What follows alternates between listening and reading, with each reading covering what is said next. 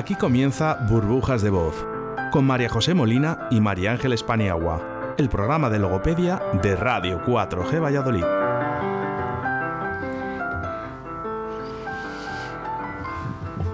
Hola, muy buenas tardes. Como veréis, es un poquito más de y media. Cuatro El- minutos. El tráfico, el aparcar y, y la vida tan ajetreada que llevamos nos hace a veces no ser lo puntuales que nos gustaría. Eh, bueno, buenas tardes, María Ángeles, que no te he dicho nada. Buenas tardes, María José. Y Venimos aceleradas y claro, ya no, no te he saludado en condiciones. Eh, hoy hablaremos un poquito de lo que es la intervención logopédica en la discapacidad auditiva. Daremos unas pinceladas porque son temas extensos, entonces voy a tratar de sintetizar lo máximo posible y si otro día hay que hacer otro programa de algo más específico, pues hacemos porque tengo pendiente que me confirme una invitada sobre este tema que ya domina mucho más que yo.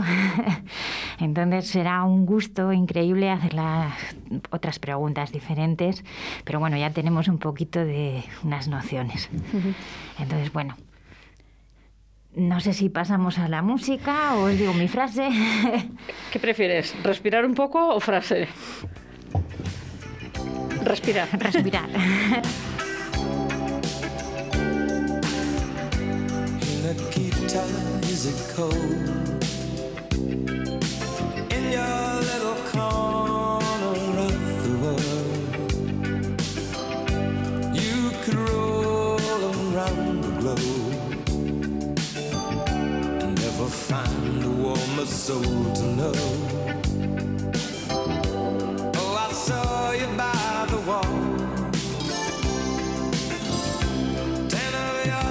Soldiers in their row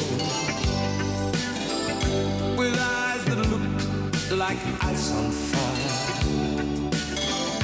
The human heart, a captive in the snow Oh, Nikita, you will never know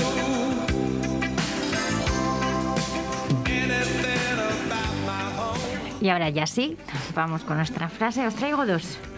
Os traigo una de Víctor Hugo y otra de Carlos Michaut. Y nos dice así, Víctor Hugo, dice, ¿qué importa la sordera del oído cuando la mente oye? La verdadera sordera, la incurable sordera, es la de la mente. Y la de Carlos nos dice, cuando se es sordo es cierto que no se puede oír, pero todo lo demás se puede hacer e incluso más. Estoy de acuerdo. Mira cómo se ríe, Oscar. bueno, vamos con un tema que me toca a mí muy, muy de cerca. Vamos un poquito, yo sé que este tema le dominas tú incluso más que yo. Eh, Bueno, que solo sea por práctica. Entonces, bueno, pues tenemos que hacer unas pequeñas aclaraciones o un poco en función de, de lo, por muchas veces, por qué se producen las sorderas. Entonces, dependiendo de la etiología que llamamos, pueden ser hereditarias y adquiridas eh, y, pueden ser congénitas. Eh, lo que hablaremos de... Uf, Voy a tomar un poquito de aire, si no os importa, porque ya me empiezo a acelerar. Entonces, bueno, pues las sorderas hereditarias eh, hablamos que es la- vienen producidas por la alteración de un gen y se manifiestan en el nacimiento. Son malformaciones en el oído interno, son progresivas y lo que quiere decir es que al ser progresivas son sin tratamiento clínico eh, y superan un 30% de la población sorda. Entonces, hablamos de las sorderas adquiridas que no son progresivas y pueden ser de tres tipos, que son las prenatales, que son las que se producen durante el embarazo materno, que pueden ser pues, debido a una enfermedad, a la rubiola, al factor del RH, a la toma de antibióticos. Eh, las perinatales, que se producen en el nacimiento, muchas veces vienen producidas porque es prematuro eh, o porque se producen complicaciones eh, en el parto y las, porna- las postnatales que son causa- causadas por otitis medias, por meningitis, por las paperas, o sea, y luego pues que como os decía las hereditarias pues que es más menos hay menos probabilidad de trastornos asociados y tienen anta- altas probabilidades de tener pues eh, hijos sordos. En función de la zona, pues, eh, pues tenemos lesiones que son conductivas o de transmisión, o son neurosensoriales o perceptivas. Conductivas o de transmisión, todos en algún momento hemos tenido una. Hablamos de otitis. Hay muchos niños que en, en edades eh, pues muy muy jóvenes en infantil, así, tienen muchos problemas eh, con, la, con las otitis.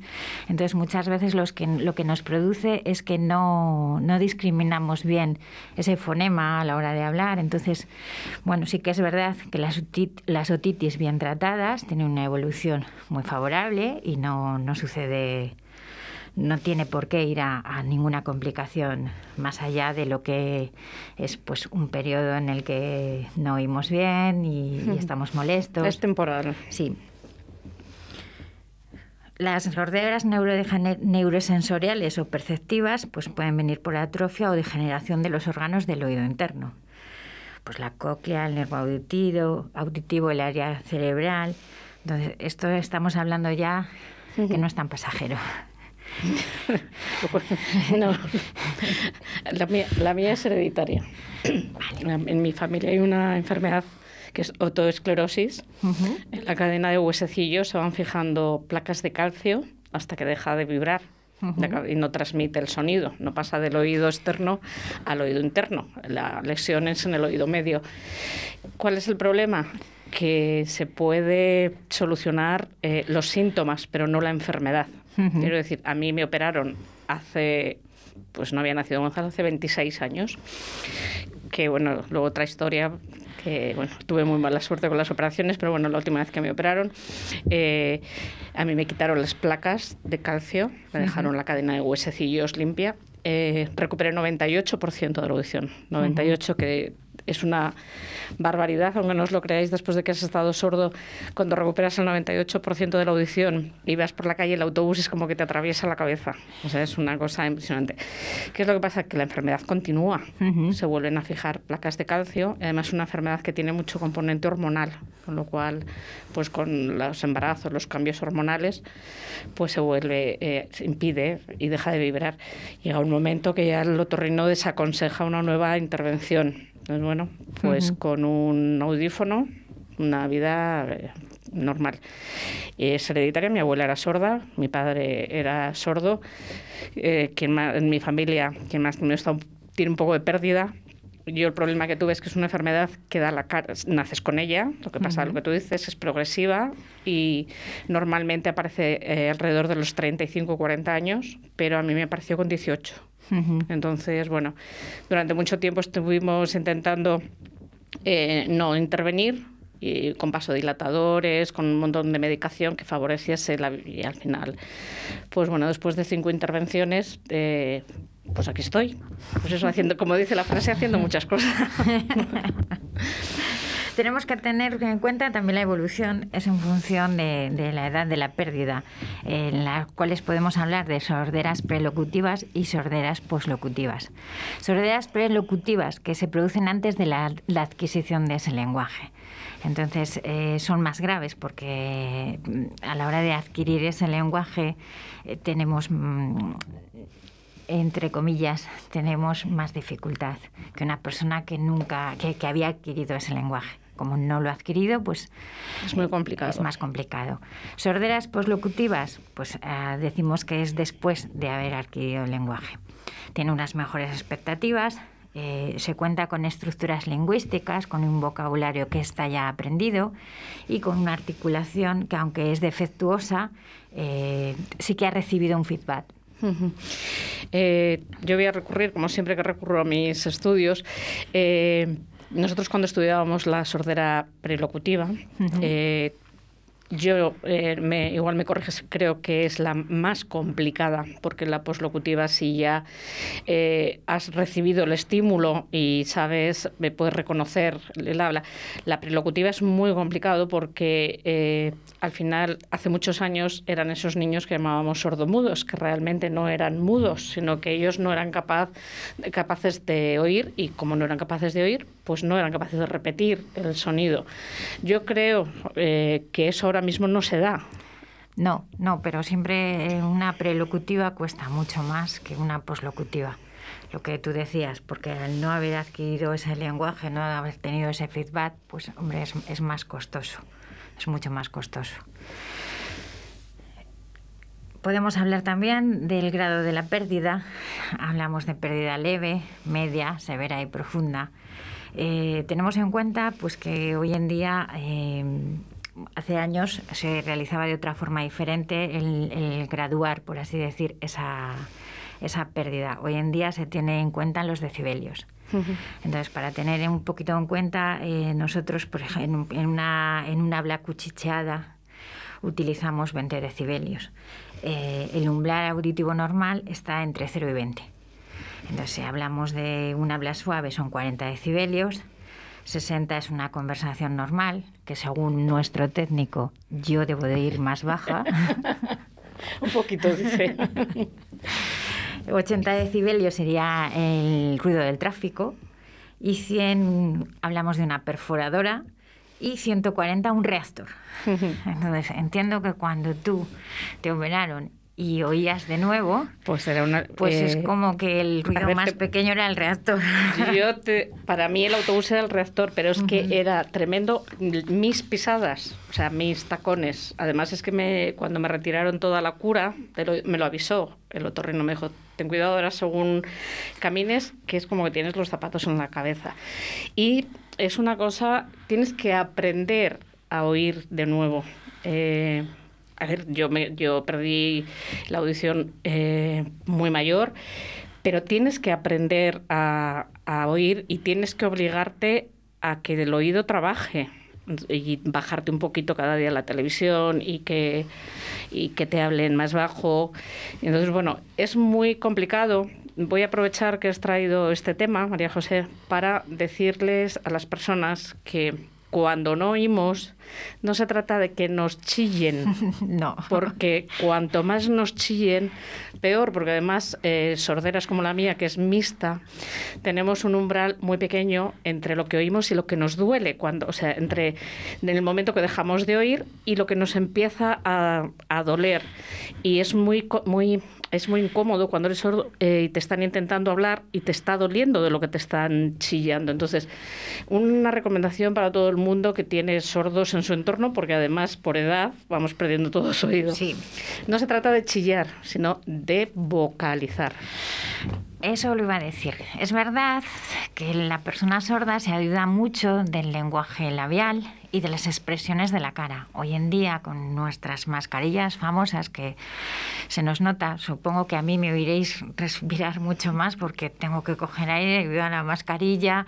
Pues bueno, todos eh, estamos mm, actuando de otra forma diferente y es verdad que perdemos una parte de esos rasgos, de esa lectura labial, que va acompañada también con muchos gestos. Entonces, una persona que no escucha bien, muchas veces eh, cuando va perdiendo esa audición, lo que va haciendo es ir aprendiendo ese lenguaje labial. Además se hace de una forma inconsciente. O sea, no- eh, los sordos vamos aprendiendo a apoyarnos en la lectura labial a la vez que perdemos el oído. O sea, no, som- no, mm, somos, no somos conscientes de que lo hacemos. Entonces, eh, tú que has nombrado las mascarillas, ahora con las mascarillas para nosotros es muy, Muy difícil, complicado. sí. Yo siempre cuento que a un invidente casi se le perdona que sea invi- invidente, pero a los, a los sordos, cuando nos tienen que levantar la voz, no todo el mundo lo hace de buen grado. Entonces, bueno, mm, aprovecho un poco para decir que no tenemos la culpa, que, que por favor, yo hay veces que voy al mercado o- y mm, no, no sé qué me están hablando, o sea, como tengo, no, no me doy cuenta de que la otra persona me está, me está hablando. Entonces, bueno, pido un poco de paciencia. Sí, y como os decía, bueno, pues acompaña un poco con el lenguaje labial y también con las expresiones, o sea, son los gestos, la forma de la cara, ya nos va cogiendo ese contexto. Entonces, muchas veces se entienden las cosas casi más por las expresiones faciales que nos va diciendo el contexto que en sí por, por lo que nos están exactamente Eso es diciendo. muy, es muy importante, María José, porque muchas veces nosotros no oímos exactamente lo que estáis diciendo, pero sí que es verdad que somos capaces de captar el contexto. Sí. Y entonces la información principal sí que la, la- la tenemos a través de- del contexto y del gesto. Entonces, bueno, pues eso, repito, mucha paciencia. Traía apuntado traigo tantas cosas apuntadas y es que es verdad que es por el, los fonemas de- del alfabeto, entonces eh, en realidad tenemos 18 sonidos. Entonces hay algunos que, que a la hora de, de expresarlos, por así decir, es lo mismo. Entonces, si tiene esa expresión facial, ya sabes exactamente en lo que es. Al no tener esa expresión facial se puede confundir muchas veces por el, por el sonido. Para una persona que se ayuda en, en- en los gestos y en la lectura facial. Como son tantos, tantos datos. A ver, nosotros, por ejemplo, sal y sol es muy complicado para nosotros eh, diferenciarlo. Hay palabras que, que son muy complicadas. Sí que es verdad que eh, yo leí un artículo que ahora con las mascarillas decían que hay más, que hay más personas sordas de las que creían, porque con la mascarilla todo el mundo se ha dado cuenta, porque yo creo que eh, sordos y no sordos todo el mundo nos, nos apoyamos muchísimo en, en la lectura labial. Mira, he encontrado que me dice, me ha apuntado que el alfabeto acústico, eh, que el oído oye y discrimina 18 fonemas consonánticos y 7 vocales. Que no hay un alfabeto labiovisual. eh, la palabra no está adaptada a la percepción visual. No hay 23 percepciones labiovisuales distintas para los 23 fonemas. Con lo que conlleva pues, que, que muchos fonemas tienen una misma imagen labial. Entonces, ta, da, esta es igual que da, eh, ra, la, na son iguales. Entonces, bueno, me había apuntado así un poquito. Y, y, bueno, pues comentar también que en una familia de oyentes, cuando el niño tiene algún problema auditivo, siempre suele tardar un poco más la familia en darse cuenta de, que tiene esos problemas, entonces siempre eh, acaban reaccionando un poquito más tarde que a lo mejor una familia que alguno de sus miembros ya tiene algún problema auditivo. Bueno, yo te voy a decir que en mi caso mi padre decía que no era sorda, que es que era despistada. También, también hay veces que se suele equivocar y dicen que es que es despistada, que en el cole que no le gusta, que, que está teniendo problemas y no lo achacan a lo mejor a la audición. Muchas veces ¿Sabes lo que pasa? Muchas veces no queremos, porque hay que decir que en mi casa estaba abona- abonado para que yo, uno de los uno de los cuatro hijos fuese tuviese problemas. Pero mi padre, que bueno, su madre era sorda y estaba viendo que su hija lo iba a ser, no lo llevaba demasiado bien y mi padre era médico. Entonces de- decían, no, no, si María Ángeles no es sorda, es María Ángeles que es despistada. Sí que es verdad que yo vivo mucho en mi mundo, pero era sorda. Vamos a ir a publicidad y así descansamos un poquito y de esta mascarilla que entre que hemos venido un poco acelerados nos cuesta un poquito respirar y ahora ya volvemos con vosotros. ¿Tienes problemas con tu voz? ¿A la pronunciación, al lenguaje oral o escrito? Un logopeda colegiado puede ayudarte. Tenemos la solución. Ofrecemos un servicio individual y personalizado, atendiendo a las necesidades en cada caso. Trastornos lectoescritura y comprensión, trastornos del habla y del lenguaje, recuperación del lenguaje tras un accidente, cerebrovascular, pacientes de ELA, estimulación cognitiva, tratamientos a domicilio para personas dependientes y movilidad reducida. La rehabilitación del lenguaje puede contribuir a solucionar el problema. Gabinete de Logopedia WM, tu logopeda de confianza, con María José Molina. Y tu primera consulta con valoración gratuita. Logopedia WM. Contacta con nosotros en el 682 12 84 09, calle Dojuelo número 15, Zaratán o en nuestro correo electrónico logopediawm@gmail.com. María José Molina, tu logopeda de confianza.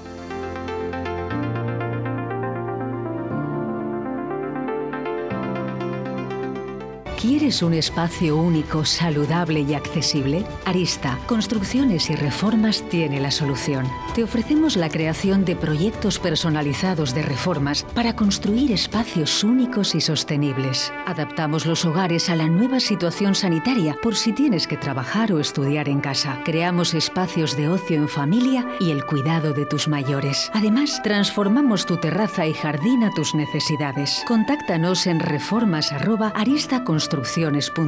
Arista, una empresa diferente para una reforma única.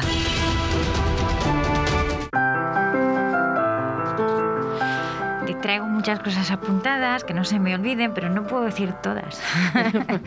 La verdad es que no, como estábamos hablando antes de los fonemas, sí que os orientaré un poquito por el orden ideal de aprendizaje de los fonemas. Eh, normalmente se suele empezar con la P, la T, la M y la K. Pasamos a G y a B, luego la L y la R, la Z y la D, la S y la Ch, la V y la F, la N y la doble L, la J, la R fuerte, fuerte, que es la que siempre nos da muchos problemas, la Y, la ñ y la X. Cuando, Pues te- perdona. No, tranquila. dime. No, no, te estaba pensando cuando un niño un, eh, que tiene una sordera prelocutiva, que, eh, o sea, que no ha aprendido nunca a hablar, eh, llega a, a vuestras manos, ¿cómo intervenís? ¿Cómo hacéis eso? Nosotros normalmente lo primero que suele traer es una valoración del otorrino. Entonces ya mm, el otorrino te, te facilita un, un informe en lo que vamos viendo a ver si, si tiene restos auditivos, si no le tiene, si tiene necesidad de eh, alguna prótesis o si se le va a hacer un implante coclear. Entonces, en función de todo eso, el- vas leyendo ya un poquito el informe.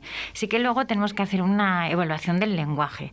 Y una evaluación del lenguaje es igual para un niño que oye perfectamente como para uno que no. Entonces, vamos eh, haciendo esa evaluación y luego a partir de ahí, cada caso es independiente, somos todos somos diferentes, aunque todos somos seres humanos, somos todos diferentes. Cada uno lleva un ritmo diferente de aprendizaje y lo que a lo mejor a ti te puede servir, a mí no me va a servir. Entonces luego tenemos diferentes técnicas a la hora de trabajar. Sí que es verdad que nos solemos ayudar mucho con objetos que vibran, con objetos que brillan, con colores, todo eso y, y, mm, el aprendizaje es muy visual.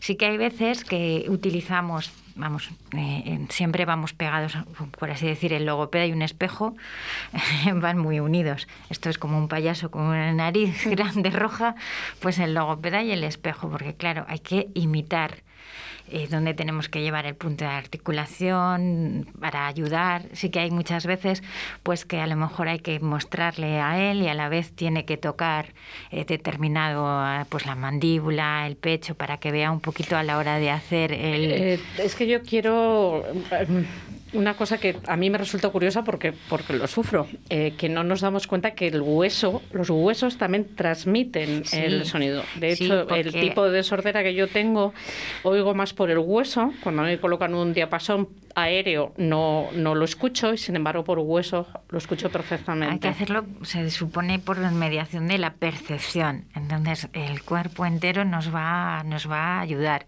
Esa vibración en la hora de respirar, de poner la mano en el pecho, eh, en la mandíbula, para ver exactamente cómo se mueve. O sea, todo nos va, nos va a ayudar.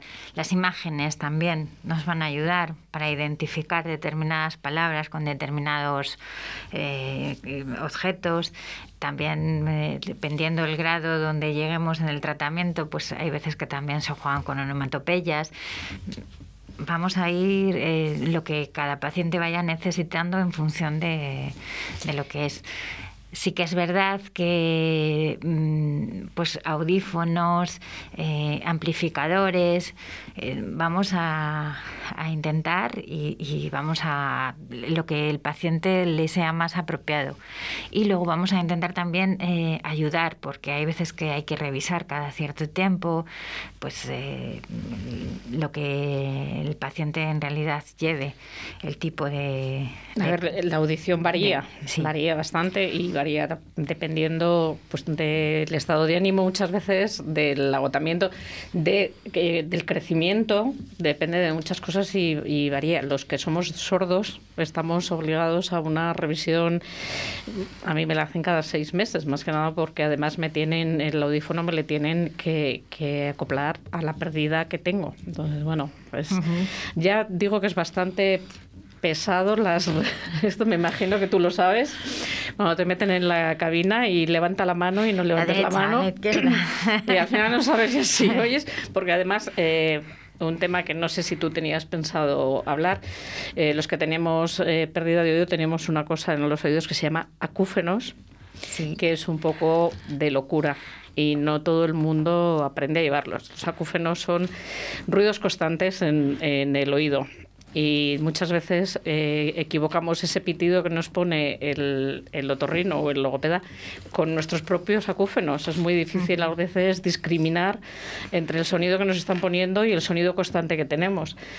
Eh, no es una cosa, lo, yo estábamos diciendo en el descanso que me tomo un poco las cosas a broma porque la primera que me río es de mí, pero yo sé de sordos que han tenido que recibir tratamiento psicológico para poder tolerar los acúfenos. Es un poco de de, locura. No sé si, me imagino que los niños los acúfenos lo sufren menos porque yo creo que es un poco eh, mm, de desgaste por lo que se produce, pero no lo, no lo sé. Tengo entendido que va en función de, de la edad. Entonces, pues, lo que acabas de decir uh -huh. nos cubre un poco lo que, lo que nos preguntabas. Sí que es verdad que nosotros lo que hacemos es una, una estimulación, una educación auditiva. Y es verdad que cuanto antes la comencemos, pues muchísimo mejor. Eh, como siempre hemos dicho, los tratamientos logopédicos tienen mucho que ver con lo rápido que se empiecen a realizar para que tengamos eh, mejores resultados. Y, y, lo importante es que una persona se tiene que comunicar. Entonces, hace años es verdad que esos mitos que por ser sordo ya será mudo eh, hay que hay que quitarlos. Eso ya hemos avanzado muchísimo y hay que quitarlos. Queda algún alguna persona a lo mejor que lo pueda pensar pero una persona puede no oír y hablar perfectamente no tiene por qué ser no ser mudo. Sí que es verdad que aquí la prueba. Pero bueno eh, no bueno voy a dejar un poco el humor, pero eh, yo creo que es lo que hablábamos antes, es sobre todo niños prelocutivos que, que durante un tiempo eh, pues no hablan, pero porque uh -huh. no son capaces de escuchar ni de, de, repetir, porque la educación y el aprendizaje no es más que ensayo-error, y es repetir y repetir. Pues por eso ellos... Pero yo, antes sí que es verdad... Eh, que veías niños que bueno niños de que de adultos eran sordos y mudos pero uh -huh. eso ya está completamente desterrado. Nada, eso ya no tiene nada que ver.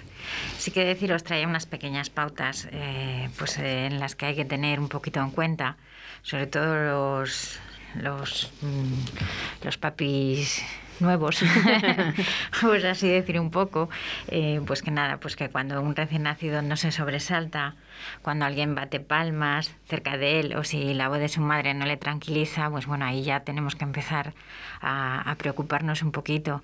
De los 8 a los 12 meses, pues si el niño no vuelve la cabeza hacia los sonidos familiares o no balbucea, también es otro síntoma en el que tenemos que tenerlo en cuenta. A los dos años, si no entiende órdenes sencilla, sencillas, sin apoyo visual, volvemos a, a, que son uno de los síntomas de, de, alerta. Si a los tres no localiza la fuente del sonido o no repite frases, también estamos hablando de síntomas de alerta en lo que tenemos que tener en cuenta y automáticamente nuestro pediatra que nos mande al otorrino y, y que nos vayan valorando. Si a los cuatro no sabe contar lo que le pasa, lo que le sucede, pues eh, también a los cinco años no sabe mantener una conversación sencilla o si su, lenguaje es difícil de entender, puede también que sea un síntoma de, alerta. Eh, hay veces que, como decíamos, en el cole pues eh, se cree que, es despistado, que no muestra atención, eh, que no se concentra. Pues hay veces que a lo mejor esos síntomas no quiere decir que sea despistado o que tenga TDAH, porque ha habido una temporada que todos, todos los, los, niños, niños tenían tenía, TDAH, sí. entonces no, hay veces que viene también por problemas auditivos, entonces eh, está el otorrino, y luego, pues si por lo que sea manda con el logopeda, también hacemos un, eh, discriminación, trabajamos la discriminación auditiva de los fonemas y, y, vamos progresando poquito a poco. Yo, fíjate, eh, igual es por la parte que me toca, pero sería de los trabajos que más me gustaría hacer si fuese logopeda, que no lo soy. Algunas técnicas de detención eh, para ya completar un poquito porque, porque se nos va el tiempo. Se nos va el tiempo. Entonces, pues producir un ruido detrás del niño, unas palmadas. es una técnica de tensión. Si tú estás dando unas palmadas, lo lógico, ¿tú qué harías? Girarte, ¿verdad? Girarme. Pues si el niño no se gira, pues, Pues ahí decimos, uy, que a lo mejor estamos hablando que es una autitis, tiene los oídos con mucho moco, tamponados, pero bueno, ya ahí tenemos una autitis, vamos a tratar la autitis antes de que nos vaya más. Eh, con el niño de espaldas le podemos llamar por su nombre, lo lógico es que se gire, si no se gira, pues estamos en las mismas. Eh, eh, también se suele hacer pues con dos relojes, uno de cuarzo y otro ah, de cuerda, que vamos alternando en los oídos a ver si oye o no oye y, de qué oído nos está escuchando el ruido de las manecillas.